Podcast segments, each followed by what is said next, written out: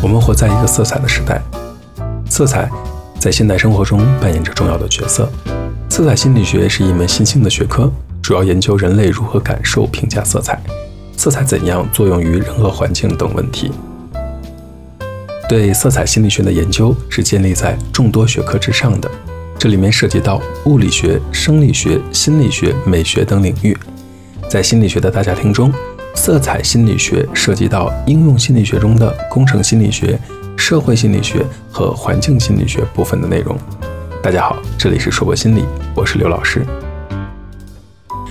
若干年前和家人一起走在路上，家人是这样说的：“我们年轻的时候哪有这么多颜色鲜艳的衣服，都是绿军装。如果我生长在这样的一个时代，我也会天天穿这些花花绿绿的颜色。”老一辈的话语当中。不知不觉地流露出了对这个色彩时代的向往，很难想象，如果这个世界没有了色彩，会是怎么样的。说到色彩，请你环视一下周围，看看你都看到了什么样的颜色？是那些美丽的风景，还是钢筋水泥构成的雄伟建筑？是街头看到了路人甲们的奇葩服饰，还是穿梭在路上那些五颜六色的车辆？你看到的这一切都在告诉着你，我们活在一个色彩的时代。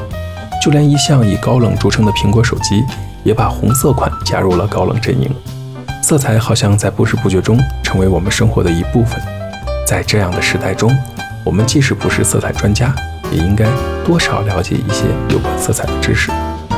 从早上醒来到晚上入眠，我们的生活中充满了各种各样的颜色。据说世界上的颜色大约有一千万种之多。可令人遗憾的是，尽管我们生活在一个如此多彩的世界里，大多数人对色彩的意义和它所带来的效果竟然一无所知。这里特别要说的就是男人，他们对于色彩基本上是不关心的。在人类所获得的信息当中，百分之八十以上都要依靠视觉来实现。没有哪样东西可以像颜色这样的贴近我们，并和我们的内心紧紧地联系在一起。颜色有意识或者无意识地在影响着人们的心理生理，发挥着巨大的作用。有一位色彩心理专家这样说过：“能够很好欣赏色彩的人，才能够很好的享受人生，因为能够不断的尝试新的颜色，反映出一个人思想上的灵活性，也让心情变得愉悦起来。慢慢的，思维方式和价值观也可能因为颜色的改变而发生改变。有时，颜色所表现出来的印象和情感，比语言表达出来的更具有直观的效果。有一天。”我请五岁的侄子去看我手机上收录的一幅作品，我直接的问他：“你觉得这幅画给你什么样的感觉？”孩子很直接的说：“大伯伯，我看了觉得特别的不舒服。”这就是很直观的表达，因为我给他看的那幅作品是一位焦虑家长的作品。孩子看不懂他画了什么，但从线条和色彩却直观的感受到了不舒服。在工作和生活当中。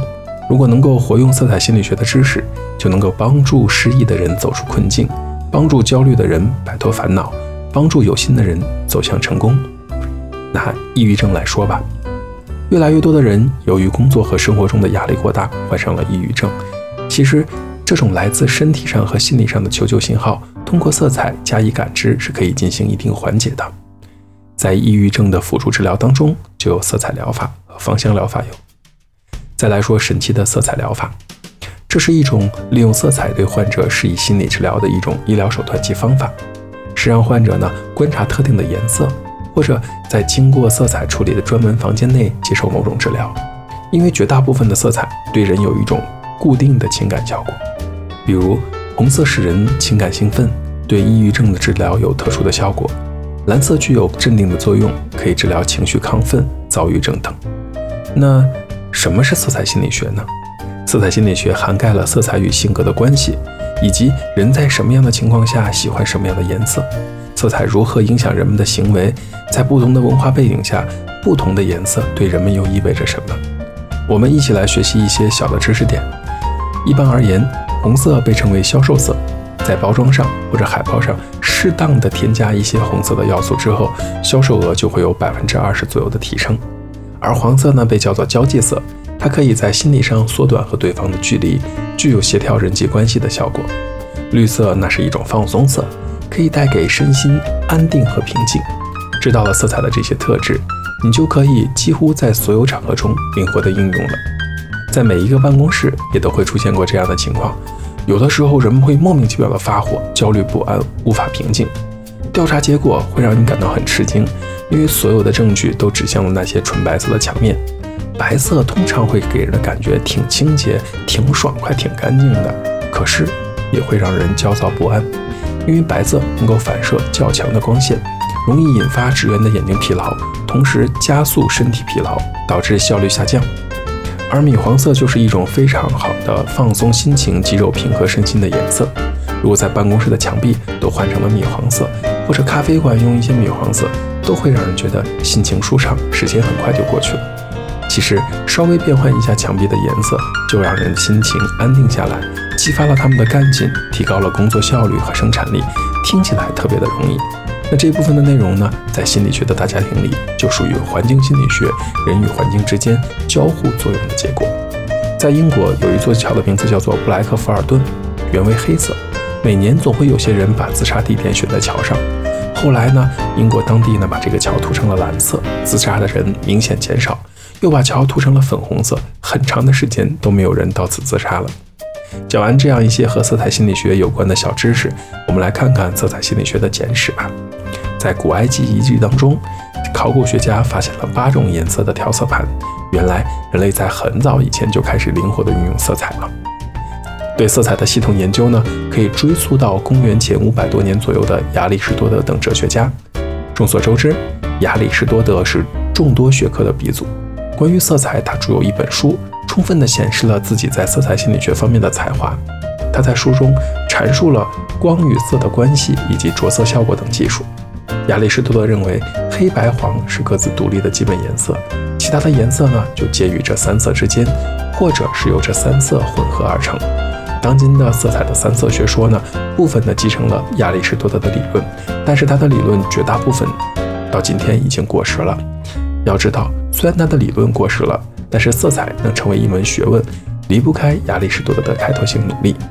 在文艺复兴时期，达芬奇在著作中详细地描述了色彩的调和以及不色效果的色彩具有的那些不可思议的神奇效果。然而，在牛顿光学问世前，从未有过系统的色彩理论。那么，必须承认，当时掌握颜料配色技术的画家工匠。在使用的领域已经取得了很大的进步，但是色彩理论却没有丝毫值得称道的进展。在一六六六年，牛顿发现了七色光谱。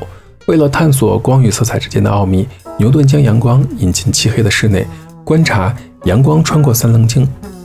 结果发现，阳光穿过三棱镜后，白纸上立刻映出了彩虹的七种颜色：红、橙、黄、绿、蓝、靛、紫。牛顿由此得出结论：白光是所有光的混合。这一发现，在今天的光学理论中也是正确的。